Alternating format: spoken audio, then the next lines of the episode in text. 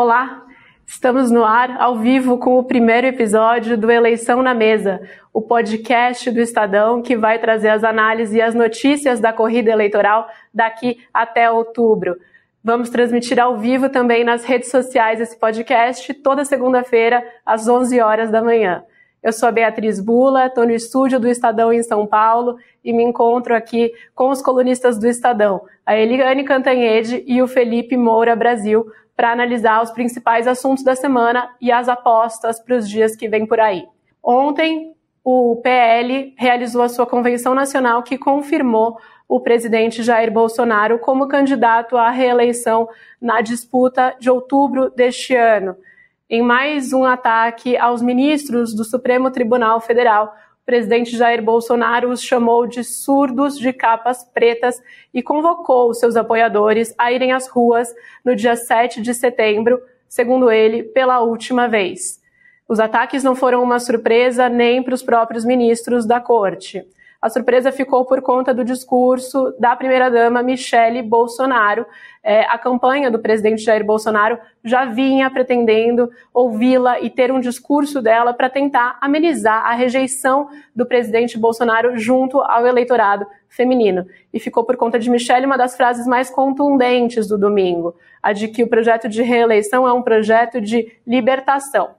Eu vou ouvir agora então a Eliane e o Felipe Moura Brasil. Olá para vocês, muito bom tê-los aqui. Mas antes disso, a gente vai colocar um trechinho é, da convenção de ontem, da fala do presidente Bolsonaro. Nossa produção vai colocar aqui no ar. Todos vocês agora, para que todo mundo, no 7 de setembro, vá às ruas pela última vez. Estes poucos surdos de capa preta tem que entender o que é a voz do povo. Tem que entender que quem faz as leis é o poder executivo e o legislativo. Eliane, eu vou começar com você, quero te ouvir. Você escreveu hoje no Estadão, ontem, aliás, que Bolsonaro fez um discurso para convertidos. Quais foram suas impressões sobre o ato de ontem? Olha, Bula, Felipe, uh, nossos uh, telespectadores, né? é um prazer estar aqui num momento tão eletrizante da vida brasileira, essa eleição polarizada. A gente vai ter muito o que conversar até outubro e todas vocês e todos vocês são muito bem-vindos nesse nosso bate-papo.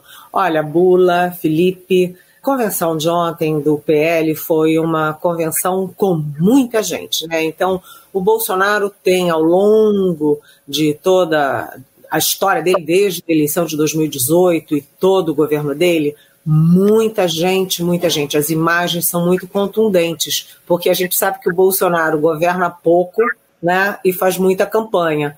Então, muita gente, mas o discurso dele Toda a convenção dele foi focada para os convertidos.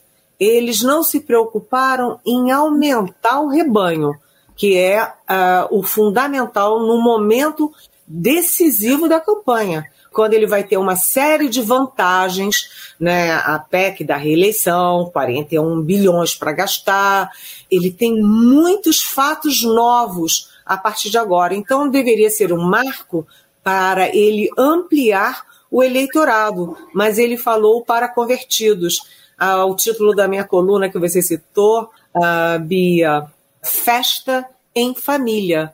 Né? Foi uma festa para a família. Então, o Bolsonaro e a Michele Bolsonaro, a primeira-dama, eles abusaram daquela coisa religiosa, a Michelle o tempo inteiro um discurso messiânico, que Deus é que trouxe o Bolsonaro para libertar o país, é, enfim, é, sabe, um discurso muito religioso, que não é o discurso de toda a sociedade brasileira, é, ele insistindo em família, insistindo em mulher, né, além de botar a Michelle para falar, ele também trouxe ao palco a única pessoa, né, ficou abraçadinho com a ministra da ex-ministra da Agricultura, Tereza Cristina, ele procurando mostrar que é muito ligado às mulheres, só que se vocês pegarem todos os atos do Bolsonaro, motociatas, lancheatas, cavalhadas, etc., não tem mulher nenhuma, só tem homem, e ele tem uma defasagem grande para o ex-presidente Lula, que é líder das pesquisas, exatamente no eleitorado feminino.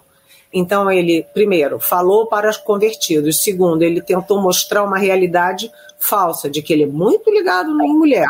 Também a questão dos nordestinos. Toda vez que ele citou o presidente da Câmara, Arthur Lira, que é líder do Centrão, né? Super Centrão, estava com a camiseta Bolsonaro, ele falava o alagoano Arthur Lira. Então, o Bolsonaro usou a convenção para falar para dentro, para a família dele, não ampliou uh, o leque uh, de eleitores e insistiu na versão golpista de Bolsonaro, quando ele chama os ministros do Supremo de surdos de capa preta e chama a turba dele, que está armada, armada, né, para ir para as ruas em 7 de setembro, ele repete sim Donald Trump nos Estados Unidos. E você conhece bem, né, Bula, como é que foi o processo nos Estados Unidos. Pois é, Eliane, esse filme parece que a gente já assistiu em 2020 lá nos Estados Unidos. É, não acabou bem. Acabou com o presidente eleito sendo, por fim, é, empossado, mas não sem a gente assistir as cenas que nunca antes o mundo havia imaginado com o ataque do Capitólio e também deixando uma marca profunda na sociedade americana, quando a gente tem cerca de 30% dos americanos acreditando que a eleição que elegeu Joe Biden não foi uma eleição legítima.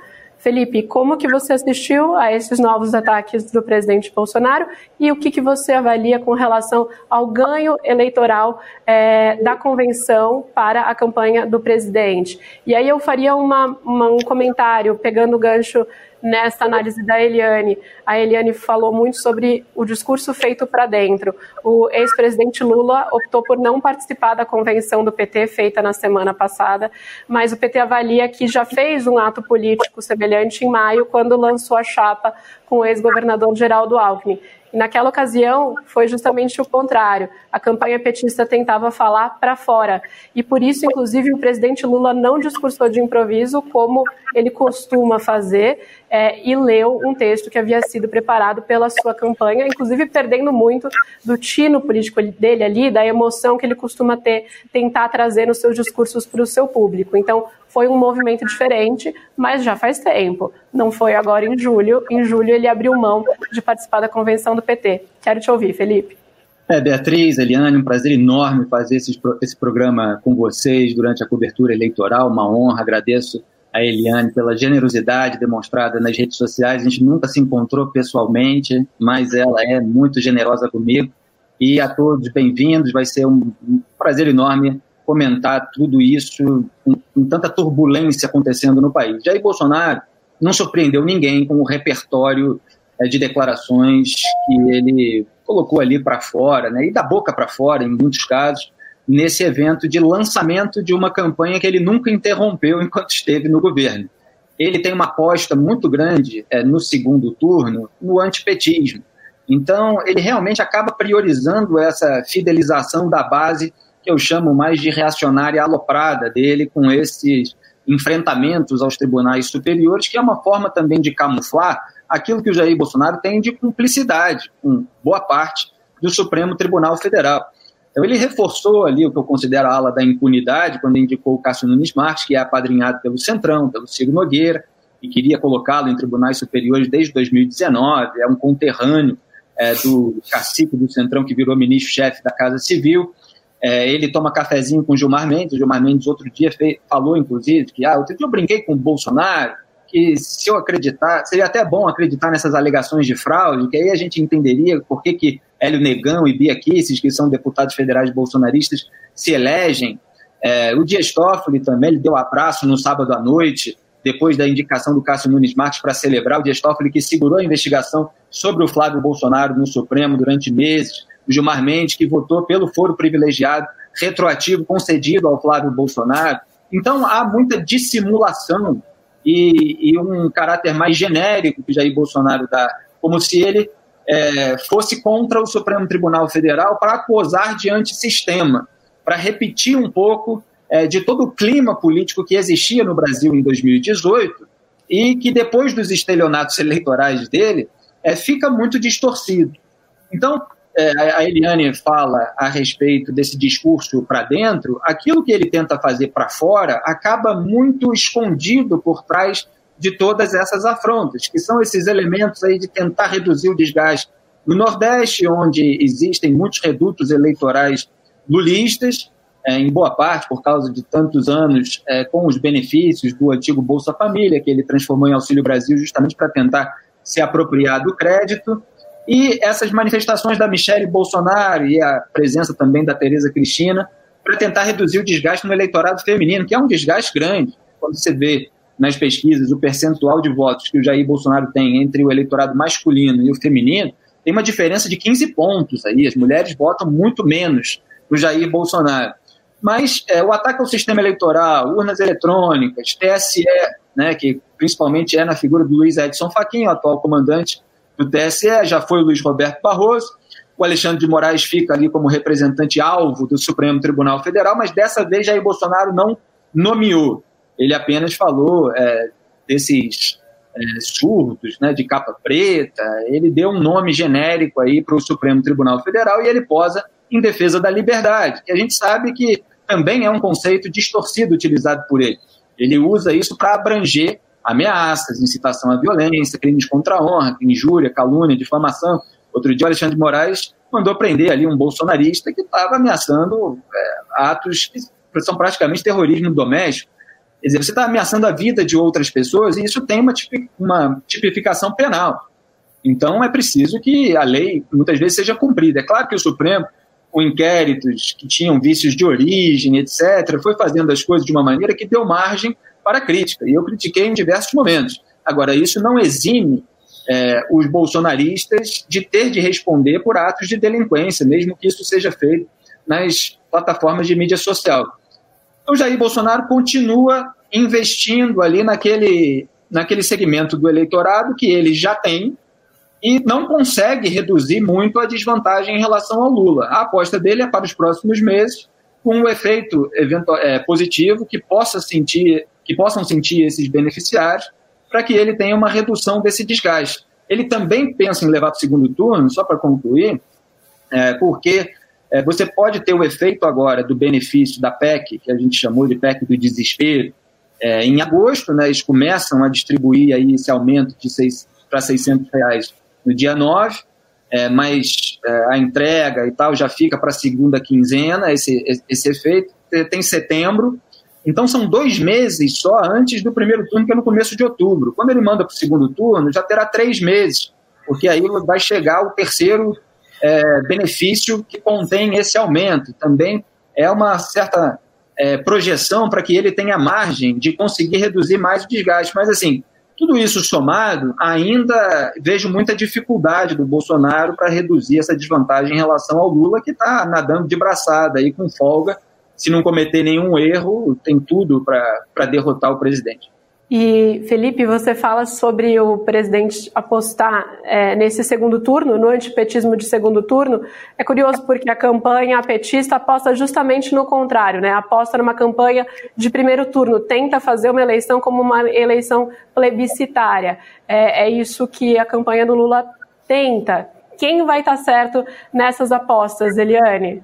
Olha, o, o ex-presidente Lula ah, como o Felipe estava dizendo, ele está nadando de braçada. Ele atravessou toda a campanha até agora, é, liderando as pesquisas. Então, ele está numa posição confortável.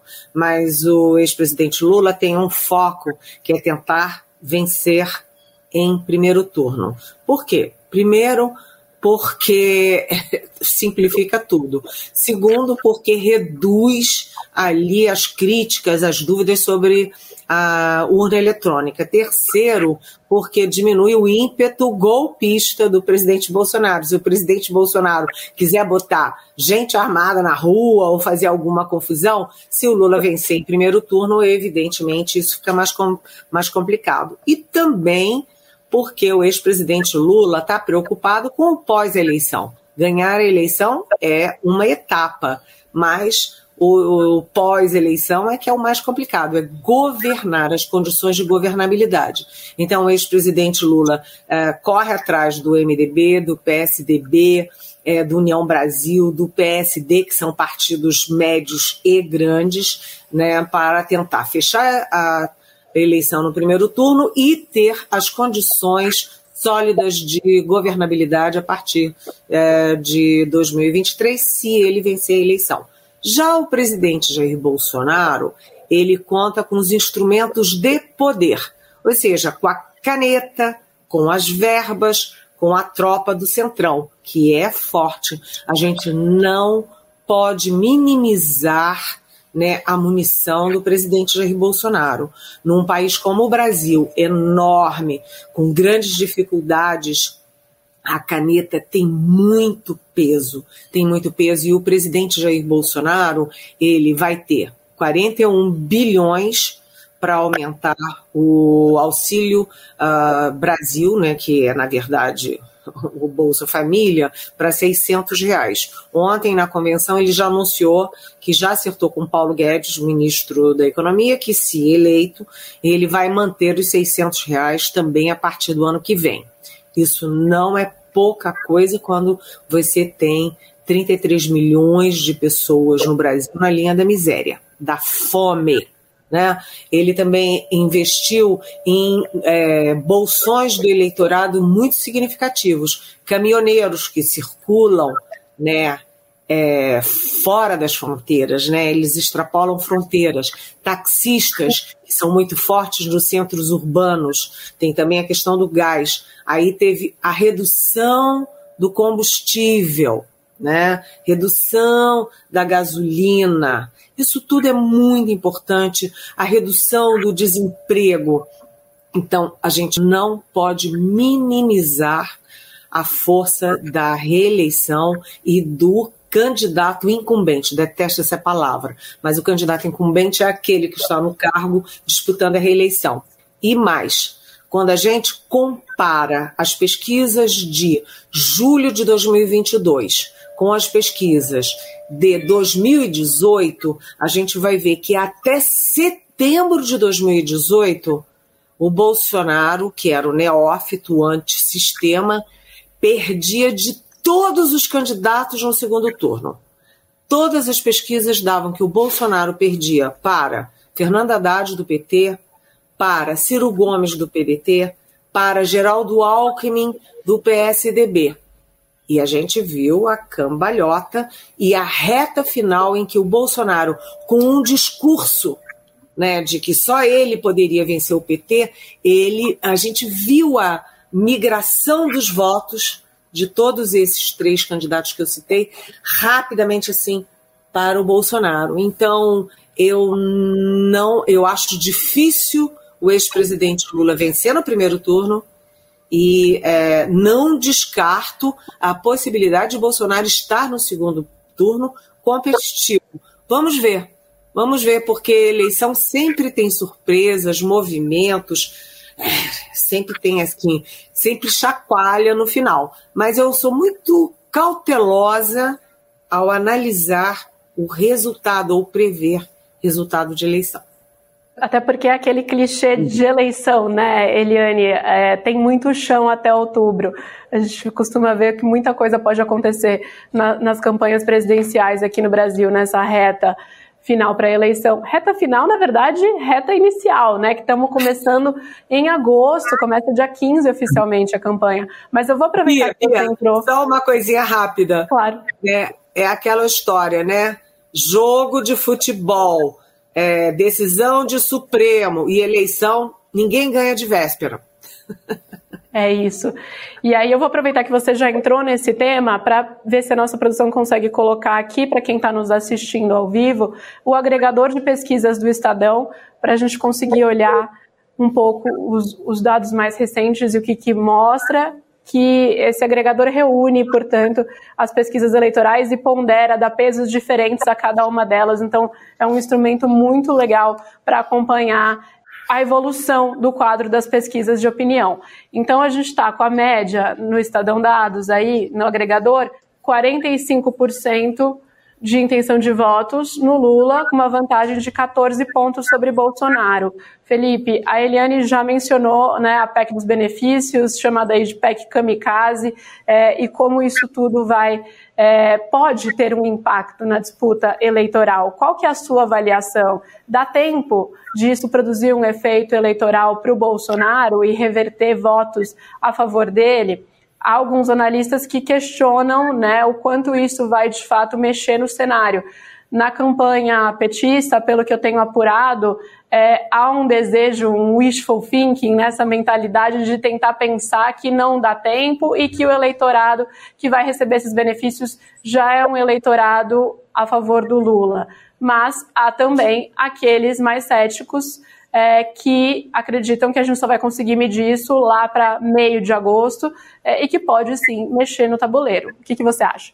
É, em primeiro lugar, é preciso lembrar que a PEC do desespero foi aprovada com o voto dos petistas. É, e, obviamente, o Lula deve ter assumido ali alguma posição de bastidor na orientação da, da base do partido que ele lidera. E que, na prática, é ele, porque o PT vem servindo ao Lula como sua principal liderança e sem a presença dele é, foi é, varrido praticamente aí do mapa em termos é, comparativos com as eleições anteriores nas eleições municipais de 2020. Agora ele retorna e há uma perspectiva de poder muito maior.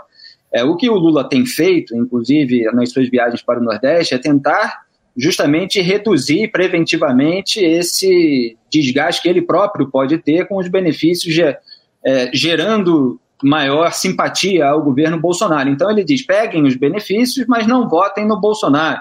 E aí fica, obviamente, lembrando é, a união de diversos programas por meio do Bolsa Família que ele colocou para frente no governo dele que foram mantidos durante o governo Dilma, mas aí veio depois toda aquela crise econômica é, que desgastou a imagem do partido. Aliás, Michel Temer acabou trazendo a Dilma de volta para o debate outro dia, mas o Lula tenta se afastar dela. E às vezes até se descolar da própria sigla, né, do PT, é, seguindo um pouco essa estratégia Anitta, né, que ela soltou aí outro dia, para fazer com que o Lula seja uma estrela independentemente de qualquer é, desgaste que o partido tenha causado com o eleitorado, né? que as pessoas votem no Lula apesar do PT, mesmo não gostando dele. Até a sua ausência do lançamento da própria candidatura pelo partido, eu acho que é significativa em relação a isso. Não é, obviamente, o único motivo. Ele tinha viagens e preferiu investir nesse eleitorado. Nesse eleitorado é, de baixa renda, ele está ganhando de lavada do Bolsonaro ainda. Então, o Bolsonaro ele tem uma perspectiva, é justamente uma questão de medida, que ainda é um pouco nebulosa. Ele sabe que ele não vai virar o jogo completamente, a questão é quantos pontos ele consegue tirar do Lula. Se for um pouquinho ali que dê um, uma tendência de alta do Bolsonaro, ele pode chegar ao segundo turno mais forte, eliminando essa hipótese de vitória do Lula no primeiro turno. E, obviamente, o Lula ele ainda não tem sido é, vidraça em relação a lembrança das coisas ruins que podem ser apontadas para é, sobre o seu governo. E isso a campanha do Bolsonaro vai mirar, certamente, porque até o momento eles fazem praticamente uma dobradinha, um protegendo o outro, que a polarização interessa a ambos. É, então, como eu falei, tem uma perspectiva do Bolsonaro de empurrar para o segundo turno para ter mais um mês de efeito positivo é, desses, desses benefícios e investir no antipetismo, lembrando os escândalos de corrupção e outras coisas. Embora isso aí também é, já não tenha o mesmo efeito que tinha em 2018, porque muita coisa ficou para trás, o brasileiro está mais preocupado com o momento presente e o próprio Jair Bolsonaro acabou se sujando nessa lama, então há rebatidas, invertidas possíveis para a campanha uh, lulista. Então é mais ou menos esse o cenário. O candidato Jair Bolsonaro, como a Eliane falou, ele é competitivo.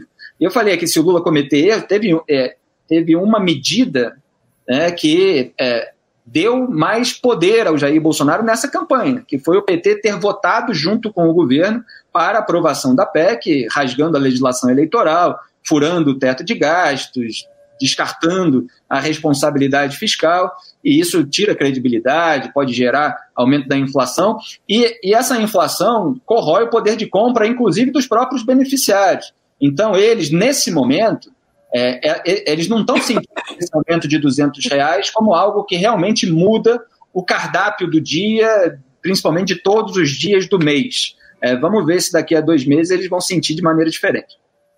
Eu vou aqui entrar já na. engatar uma segunda no comentário do Felipe, muito apropriado, como sempre é, dizendo o seguinte: é o Ciro Gomes do PDT, que é o terceiro colocado, mas nunca chegou a pelo menos dois dígitos nas pesquisas. O Ciro Gomes tem razão quando ele diz que ele é o único candidato que tem um programa, aliás, um programa impresso, pode se chamar o livro do programa do Ciro Gomes, porque Felipe tem razão, né? A campanha é, de 2022 vai ter uma característica: ninguém vai discutir educação, saúde, é, Amazônia, política externa.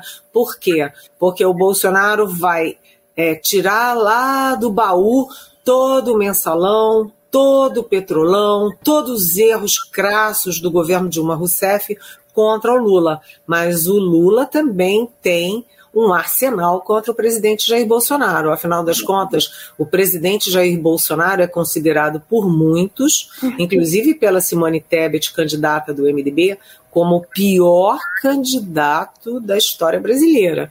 É só a gente pegar o desastre na, no meio ambiente, o desastre na educação, o desastre na condução da pandemia, o desastre na política externa, o desastre na cultura. Então, o debate entre Jair Bolsonaro e Lula vai ser é, de ataques. É uma guerra contra e ninguém defendendo o porquê eu e não o outro, né? Agora, o, a diferença fundamental na campanha de 2018 para a campanha de 2022 está na economia. Naquele momento, a Lava Jato estava muito fresquinha, muito impactante e foi um fator decisivo a favor do Bolsonaro. Vem aí uma novidade, né? As pessoas investem em novidade sem olhar o passado daquela novidade, o grupo daquela uhum. novidade, o que que aquela pessoa fez e disse, né? E aí veio o Bolsonaro. Nesta campanha de 2022, não é mais Haddad, é Lula, com peso do Lula. É a quarta eleição né, presidencial dos governos, ele deixou a, o país com 7,5% de crescimento econômico em 2010. Portanto, o Lula tem um peso é, e tem uma força que o Bolsonaro não teve que enfrentar em 2018. Além disso, a eleição desse ano vai ser focada em economia. E quando você foca na economia, o Lula tem o que mostrar. O Bolsonaro, ele tem inflação, tem juros, tem um crescimento rastaquera antes mesmo da pandemia, Bula. É um cenário bem diferente nacional, né, do de 2018. É, eu vou mencionar uma coisa que o Felipe falou. Felipe, você mencionou que o ex-presidente Lula preferiu também investir no eleitorado dele quando ele é, manteve uma agenda em Pernambuco, ao invés de participar da convenção do PT que o oficializou como candidato. E não, só uma, não é só uma questão de tete a tete, é uma questão também de gravação de imagens, né, captura de imagens, para usar no horário eleitoral.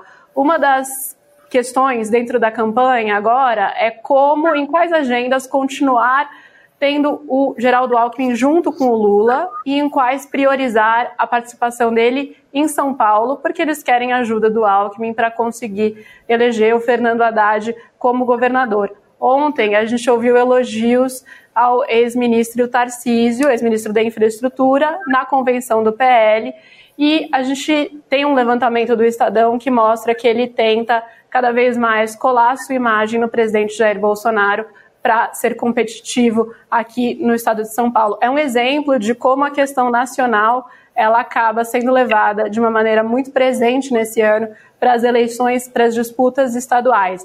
Mas é, uma publicação da coluna do Estadão desse fim de semana mostra que a gente tem em pelo menos nove estados candidatos que furam essa bolha na liderança é, da corrida pelos governos estaduais.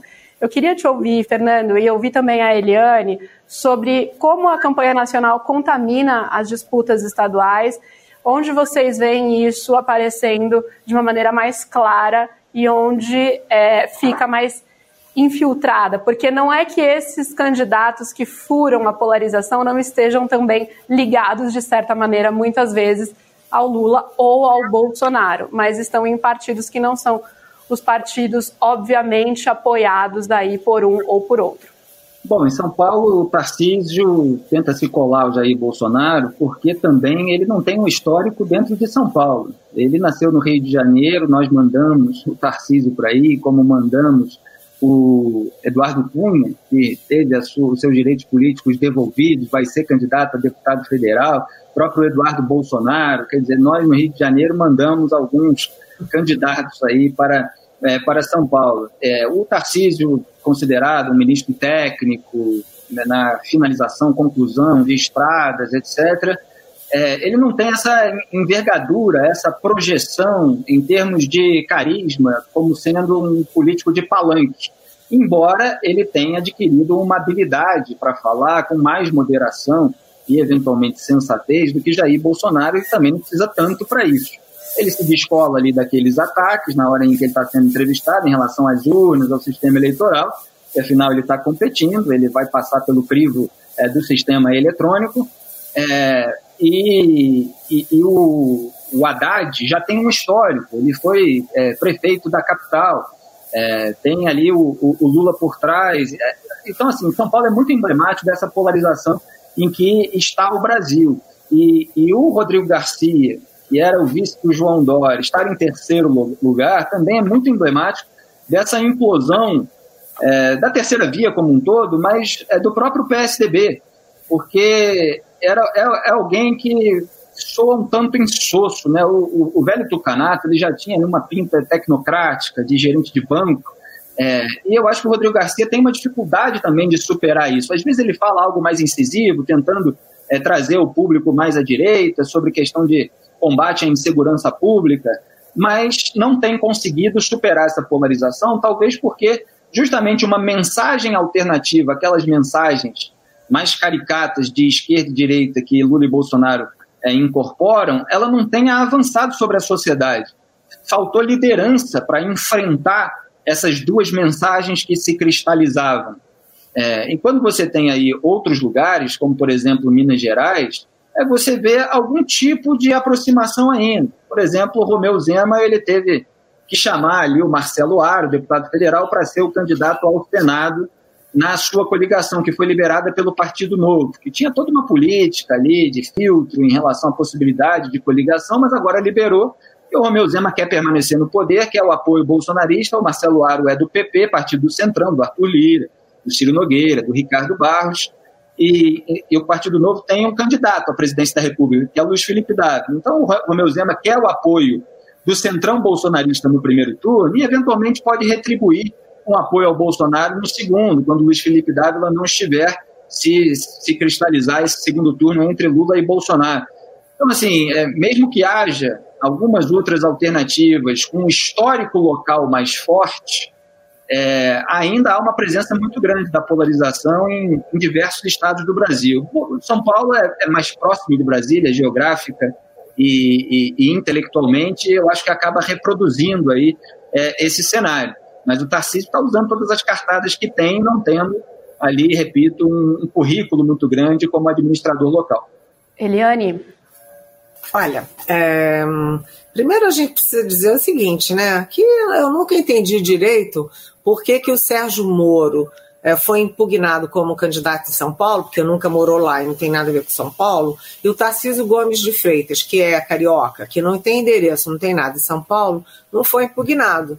Né? Eu acho que Paulo bate em Francisco, bate em Chico, e bate Chico, bate em Francisco. Mas lá o Chico foi Chico e o Francisco não foi Chico nem foi Francisco, né? Então eu já acho uma curiosidade na história. Uh, mas São Paulo tem uma tradição de muita polarização entre PT e PSDB. Uh, como o Felipe estava falando, o PSDB uh, minguou, né? Aliás, uh, já no final das eleições de 2018, houve muita gente defendendo que o PSDB fechasse as portas, fechasse as portas da cantina, né?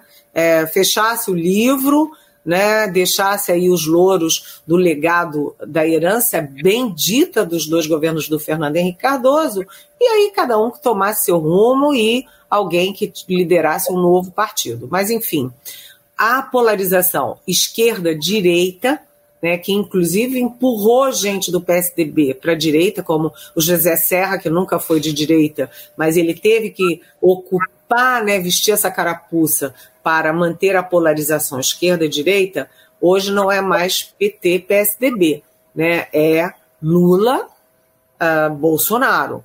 E como se comporta isso, como isso decanta na eleição para o governo de São Paulo? O Fernando Haddad, né, que foi prefeito, que tem mais recall, mais identidade com São Paulo, principalmente com a capital, ele lidera é, com facilidade as pesquisas.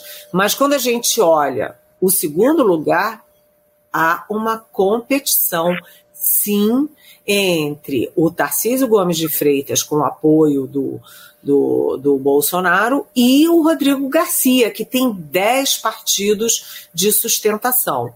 Então, há um risco para a direita ou uma, uma um sonho aí é, do, do, do PT de que o Haddad vença no primeiro turno. Pelas pesquisas de hoje, isso é possível. Mas se houver um segundo turno, há uma indefinição, porque há uma espécie de impacto técnico entre Rodrigo Garcia e Tarcísio Gomes de Freitas. Por isso que o Tarcísio, que se descolava do Bolsonaro, ele disse: opa, a situação não está muito fácil, não. E agora ele faz uma, uma guinada, faz um ajuste na campanha para se. Uh, se linkar muito fortemente com o Bolsonaro.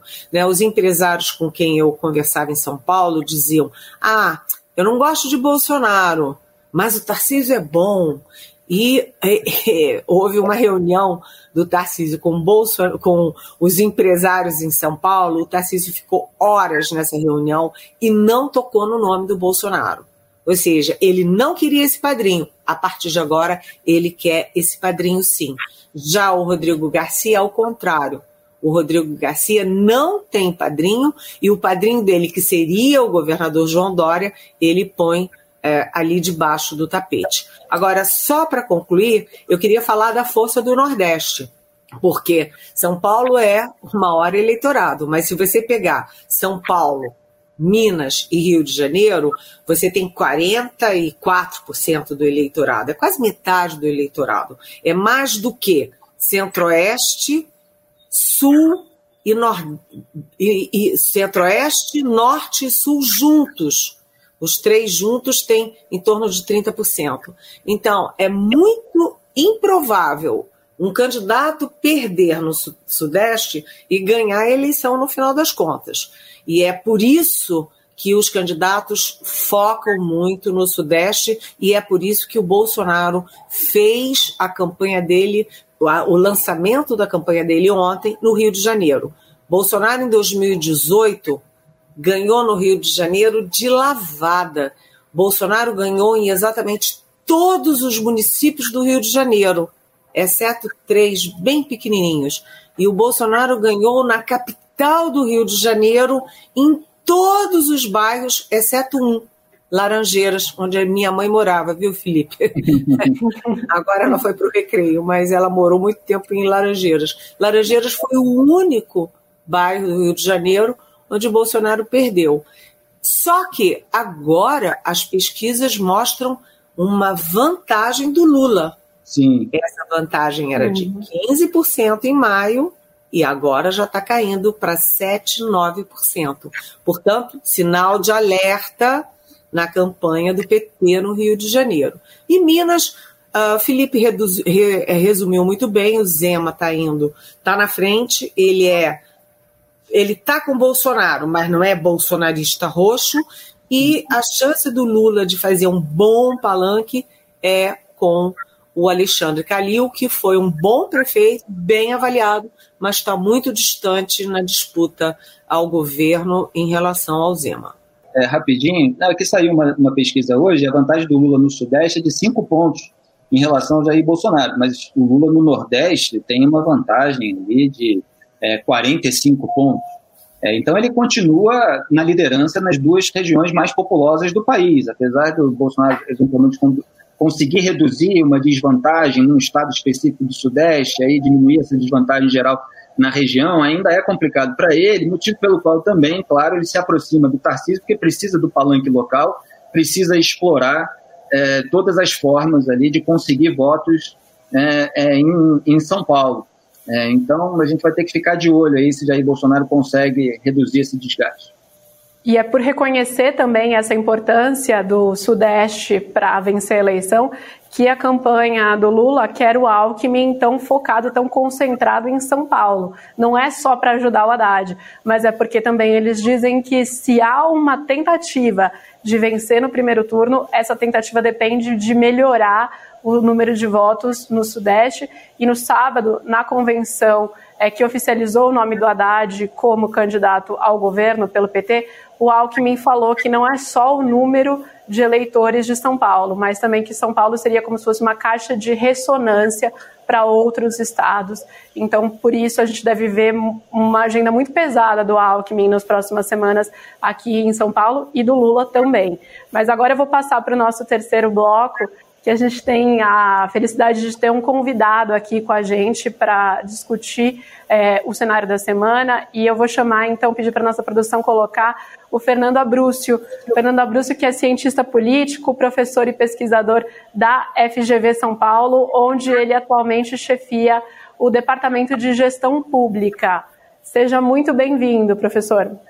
Bom dia a todos, bom dia, Eliane, bom dia, Felipe. Bom dia. Bom dia. E eu acho que a ideia agora aqui é a gente fazer uma, uma roda de conversa muito rapidamente. É, eu vou perguntar, então, para a Eliane e para o Felipe se querem fazer alguma pergunta de, de cara aqui para o é, pro, Abrúcio para a gente já dar início a essa conversa. Posso começar, Felipe? Claro, sempre. Sabe por quê? Porque eu preciso dizer aqui, né, para quem está acompanhando aqui na nossa manhã, no podcast do Estadão, que eu sou amiga do Fernando Abruzzo há muito tempo. O Fernando começou a carreira dele como jornalista, já era brilhante como jornalista, agora é brilhante como acadêmico, e é um prazer ter você aqui, Fernando. Obrigado. É, a minha pergunta, a primeira pergunta é a seguinte: quais são as chances do ex-presidente Lula vencer no primeiro turno? Tem uh, de 0 a 10, você dá é, quanto para essa chance? Eu daria cinco, Eliane. Acho que ele tem metade das chances. E por que, que ele tem metade das chances? Por três razões. É, não tem mais, vou começar porque ele não tem mais, porque é muito difícil ganhar a eleição no primeiro turno no Brasil. É, quem conseguiu foi o Fernando Henrique, primeiro numa eleição com um plano real, que teve um efeito de, de mudança social muito rápido no país. As pessoas não têm essa memória, mas aquela redução da inflação foi impressionante. Em um mês, o, o, o o Fernando Henrique fez um X, para usar a linguagem da Fórmula 1, no Lula. Né? Ele mudou completamente os patamares é, é, com o Lula. E na segunda vez que houve isso, também com o Fernando Henrique, é bom lembrar, Eliane, que se tivesse mais uma semana de campanha, ia para o segundo turno. Estava muito aproximado, foi ali no, no limite. Então, primeiro é difícil. Segundo, eu acho que ele tem, digamos, metade das chances, porque se há alguma coisa, algum fato novo que pode acontecer, é provavelmente contra Bolsonaro. A história de Lula já é muito conhecida. É claro que pode fazer uma campanha dizendo que ele é o capeta, comunista, é, abortista, mas isso pega um eleitor que já está com o Bolsonaro. Não acho que vai mexer com, outros eleitores. Né? Eu vi o Felipe comentando na pesquisa, quando a gente vê lá o percentual de votos daqueles que estão convencidos em votar no Lula Bolsonaro, é muito grande.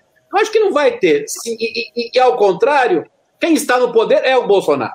Quer dizer, o Lula está lá escondidinho, fazendo uma campanha de mineirinho, a campanha dele é de mineirinho nesse momento, e o Bolsonaro aparece a todo momento, xingando o STF, com repercussão internacional, é, o negócio do orçamento secreto, todo dia apareceu um ato de corrupção, porque talvez seja uma das coisas mais corruptas da história recente do país, porque são 30 bi por ano, o petrolão foi 20 bi em 10 anos, então assim, vai surgir muita coisa, então isso é, dá uma chance ainda de ganhar no primeiro turno, e a outra chance, ele é o voto útil. E aí o voto que pode decidir a eleição e até levar, embora seja muito difícil, como eu comecei a dizer, uma vitória de primeiro turno, é o voto dos eleitores do Ciro Gomes. O Ciro fez uma campanha dizendo é, nenhum dos dois vote em mim. Isso não pegou, Eliane. Esse tipo de campanha não pegou porque o eleitorado hoje, o tema da campanha, em 2018 foi o tema é, corrupção e antipetismo. Era esse o tema. É, é, ou seja, ou você estava antipetista ou você era petista. Nesta eleição, o tema é bolsonarismo, antibolsonarismo. Quem quiser crescer tem que bater no Bolsonaro. É a campanha de hoje. E o Ciro não entendeu isso. Acho que a Simone também não entendeu isso. O problema da campanha da Simone é mais é, é muito pouco tempo para fazer uma campanha, né? A terceira via tinha que ter lançado um candidato em novembro, dezembro, para ser conhecido nacionalmente. Acho que problema mais profundo mas a campanha é ser anti-Bolsonaro. Então, essa campanha do Ciro não pegou, acho que não vai pegar, e no final, pelo menos ali próximo da metade dos eleitores do Ciro pode fazer um voto útil. E isso daria, se nós mantivermos essa tendência que está muito linear, quando a gente olha matematicamente, se a gente mantiver essa tendência, daria uma chance do Lula ganhar é, é, no primeiro turno. Mas eu acho que ainda é metade, metade, porque é muito difícil ganhar a eleição do primeiro turno no Brasil. Professor, é um prazer falar com você aqui no programa, primeira vez que a gente se fala. E eu li um comentário seu de setembro de 2021, em que o senhor dizia o que sobrou para Bolsonaro foi o caos. Quanto mais Bolsonaro insistir no confronto, maior será a rejeição. É isso que o senhor vê hoje. A gente estava comentando há pouco, é, e eu estava falando como às vezes fica até em segundo plano essas tentativas de aproximação com o eleitorado feminino, de redução do desgaste no Nordeste, porque em primeiro plano acaba tomando o debate público as afrontas, é, acabam tomando as afrontas dos tribunais superiores. Será que é possível fazer um, um jogo duplo, é, cativar, fidelizar uma base mais reacionária, ao mesmo tempo em que você reduz o desgaste com esse outro eleitorado? Ou ao investir tanto nessa beligerância, ele acaba automaticamente afastando o restante do eleitorado que ele poderia cativar, que ele poderia reconquistar? É, qual é essa medida? Olha, eu pego uma carona muito rápida, porque a gente vai ter tempo para uma resposta só. Então, eu pego uma carona no Felipe e pergunto a Brúcio, até onde, na sua avaliação, o Bolsonaro leva esses ataques ao sistema eleitoral? Onde isso para? Tá bom, eu, eu deixo comentar a primeira do Felipe e depois eu faço a ponte, Pia. Se a gente olha as pesquisas, o grau de rejeição do Bolsonaro tem se mantido mesmo há mais de seis meses, Felipe. É impressionante. E esse grau de rejeição tem a ver com o fato da sua campanha pelo caos. Assim, ele já ficou marcado numa parte do eleitorado como um candidato radical, como um candidato do caos. E isso é, não é tão simples de mudar. Eu acho que a tentativa de ter uma campanha dupla, como você chamou, e eu acho que é isso mesmo que é possível fazer com o Bolsonaro. O sonho do Centrão era a campanha sem a parte radical, mas não é possível fazer isso com o Bolsonaro este sonho de fazer a campanha dupla não é fácil de manter. A cada vez em que ele vai, eu faço muito qualitativa, track, a cada vez que ele vai e faz aquele encontro com os embaixadores, é, não, não, a coisa piora. E aí faço um pouco a ponte, Felipe, com a pergunta da Beatriz, porque haverá atos violentos na campanha. Há muita chance disso ocorrer. E elas tendem a ocorrer principalmente com partidários do Bolsonaro, porque ele alimentou isso durante quatro anos. Ele criou uma, um conjunto do eleitorado, é, é, se a gente olhar as pesquisas do Datafolha, que fica entre 12% a 15% nos últimos dois anos, que, que vai até o fim com o Bolsonaro, inclusive com violência. Responde assim, inclusive, em pesquisas qualitativas. Então, haverá. Quando acontece isso, Felipe, mesmo que aumente lá o Auxílio Brasil, esta imagem da violência, do caos, é, inviabiliza crescer o voto nas mulheres. É, esse é um ponto central. Essa imagem da violência, do caos, inviabiliza crescer o voto com jovens. É um outro problema.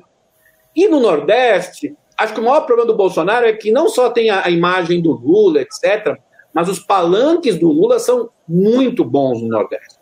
No Sudeste está super equilibrado, no Sul é mais favorável ao Bolsonaro, mas no, no Nordeste, os palanques são muito favoráveis a, a, ao Lula. Piauí, Maranhão, Ceará, Pernambuco. Até tem casos engraçados, né, como Pernambuco.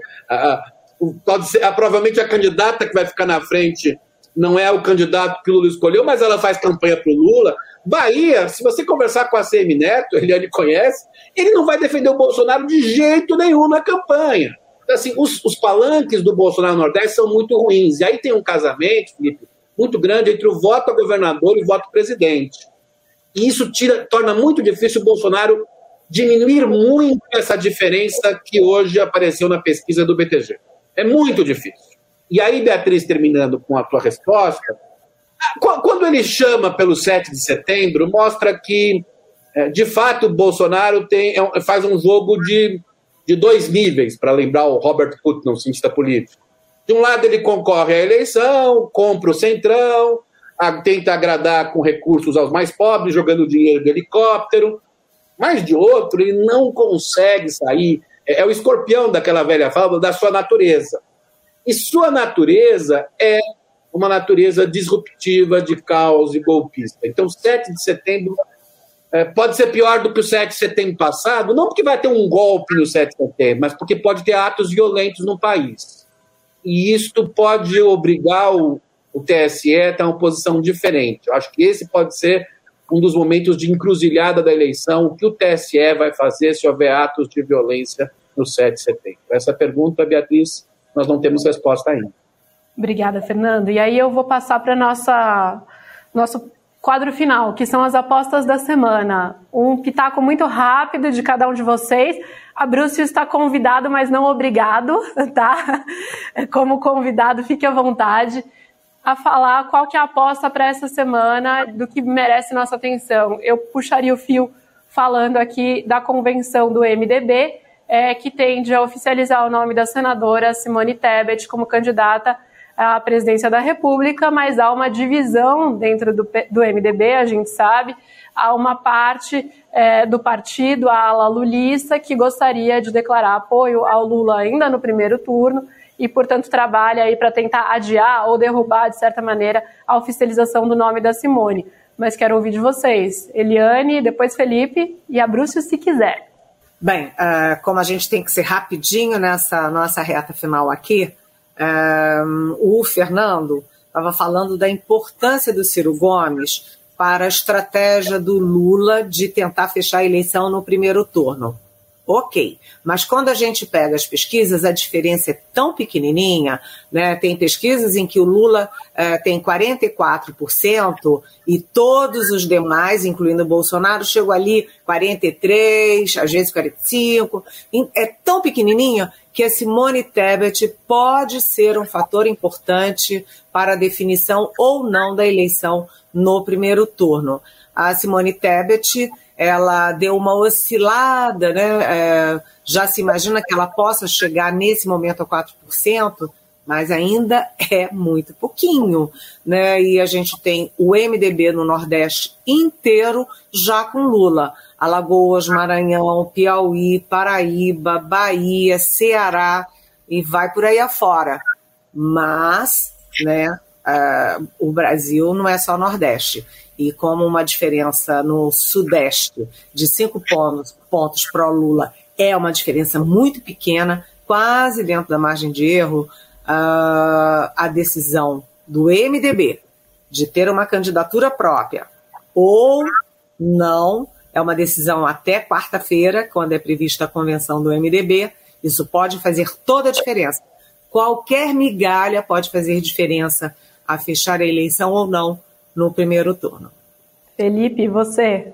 É, o MDB tem uma ala bolsonarista também, é, é, que a ala lulista fica com a perspectiva maior do poder, com o Lula liderando a pesquisa eleitoral nesse momento e, obviamente, é, querendo levar já no primeiro turno. Esses pontinhos da Simone Tebet, assim como do André Janones é, e de outros candidatos, quem tem mais nesse campo é o Ciro Gomes, ajudam a que a eleição vá para o segundo turno que interessa ao Jair Bolsonaro. Tem a ala que foi líder do governo, por exemplo, Fernando Bezerra Coelho, mesmo assim há alguns estresses é, com o bolsonarismo, mas estava lá é, no governo. Então a ala lulista, ela mesmo que não consiga a desistência da Simone Tebet, que tende a ser confirmada como a, a candidata, só esse movimento de tentar avacalhar a formação da chapa, é, mostrar uma divisão interna, já é para ajudar o Lula é, no primeiro turno, para é, acabar desidratando a campanha da Simone Tebet, que tem dificuldade de emplacar um discurso no meio dessa polarização, até porque ela não é. Ela, ela consegue ser incisiva nos momentos de comissão parlamentar de inquérito, mas ela tem pouca atuação nas redes sociais e, e outros candidatos. O próprio Ciro tem sido mais incisivo em relação ao Bolsonaro e ao Lula. Ela fala que ah, são dois lados da mesma moeda e tal, e tenta focar no eleitorado feminino, já que é uma mulher, já que representa aí, é, diversas demandas é, desse segmento há muitos anos, mas fica um pouco é, presa no meio de tanta turbulência que vem dos dois lados. E alguma aposta de algo diferente fora a convenção do MDB que vocês gostariam de destacar? Eu só queria comentar duas coisas. Uma, acho que a coisa mais importante da semana é a pesquisa do Datafolha, que vai sair no final de semana. Acho que ela, ela é a pesquisa, na minha opinião, com a melhor qualidade técnica no país e, portanto, ela tem um papel muito grande. Segundo, a Simone vai ser candidata e o MDB vai ser o MDB de sempre. Ela será candidata e o MDB no Sul vai ser bolsonarista, no Nordeste vai ser lulista. Já fizeram isso. É, quando o Serra era, foi candidato em 2002, a vice era do, do, do, então PMDB. E eles fizeram a mesma coisa. Então, isso vai acontecer. E acho que aí tem uma coisa que. Gostei dos argumentos do Felipe e da Eliane, mas eu queria olhar um outro lado que é importante. É, a Simone e o Janones, sobretudo, podem tirar voto do Bolsonaro. Portanto, na conta total de primeiro e segundo turno, pode não mudar muito a situação, mas pode tirar, porque quando a gente olha a pesquisa de hoje, por exemplo, 15% dos eleitores de Bolsonaro eh, não estão é, convictos disso. Esses eleitores têm grande chance de pular o barco do Bolsonaro. Mas aí depende da qualidade da E acho que não é o Ciro que roubaria voto, esse voto. Acho que a Simone teria mais condições de pegar esse voto. Mas depende da campanha. Eu acho que é, às vezes exige demais da Simone, porque ela não teve nem dois meses de campanha, acho isso é muito difícil num país continental como o Brasil, mas é, se ela pega esses votos, não afeta tanto a dinâmica do primeiro e segundo turno. Mas ela vai virar alvo do Bolsonaro. Isso seria muito divertido na campanha do ponto de vista dos analistas. Muito obrigada, professor Fernando Abruzzo. Eu agradeço demais sua participação. E o Eleição na Mesa, infelizmente, hoje fica por aqui. Você pode assistir a íntegra de novo aqui no YouTube ou ouvir esse podcast nos principais tocadores de podcast. A gente se encontra na semana que vem. Até logo. Muito obrigada. Atenção, é, uma aposta para essa semana. Os candidatos a vice, os candidatos a governadores não têm vice. É, isso é importante, Eliane tem razão. Aqui em São Paulo está um rolo danado, na verdade. O vice do Tarcísio, não acho que, que agrega muito voto, não tem muita coisa, mas tanto o Rodrigo quanto o Fernando Haddad estão tentando resolver o problema ali. É, eu sou mais é, otimista que vocês em relação ao Rodrigo. A máquina no exterior do Estado de São Paulo é muito forte. O Rodrigo conhece prefeito por prefeito. E diria que o próprio Fernando Haddad tem mais benefícios com os prefeitos do que o Rodrigo por causa do Alckmin e do Márcio, que o Márcio conhece Baixada Santista, vai ter chuva de votos no, no Haddad. É uma história interessante. Márcio é muito forte lá, os covistas, que são históricos lá, estão apoiando o Fernando Haddad, é uma mudança brutal. E no interior, o Rodrigo vai crescer muito, gente. Ele tem uma força. E quando você olha a diferença hoje do Tarcísio do Rodrigo, ela é muito pequena para os bolsonaristas estarem cantando vitória. Eu acho que o Rodrigo tem mais chance que o Tarcísio, e, se eu, e, e provoco vocês, é o favorito para a eleição a governador no segundo turno. Mas é uma provocação é. de hoje. Mas eu falei isso. Eu falei isso. Que o segundo é. turno em São Paulo não está decidido, não. Mas, ó, ó beijo. É, eu só queria só considerar que eu falo da implosão do PSDB em São Paulo é em relação ao que já foi no passado, né? Evidentemente. Está é, disputando a segunda posição e em desvantagem nesse momento.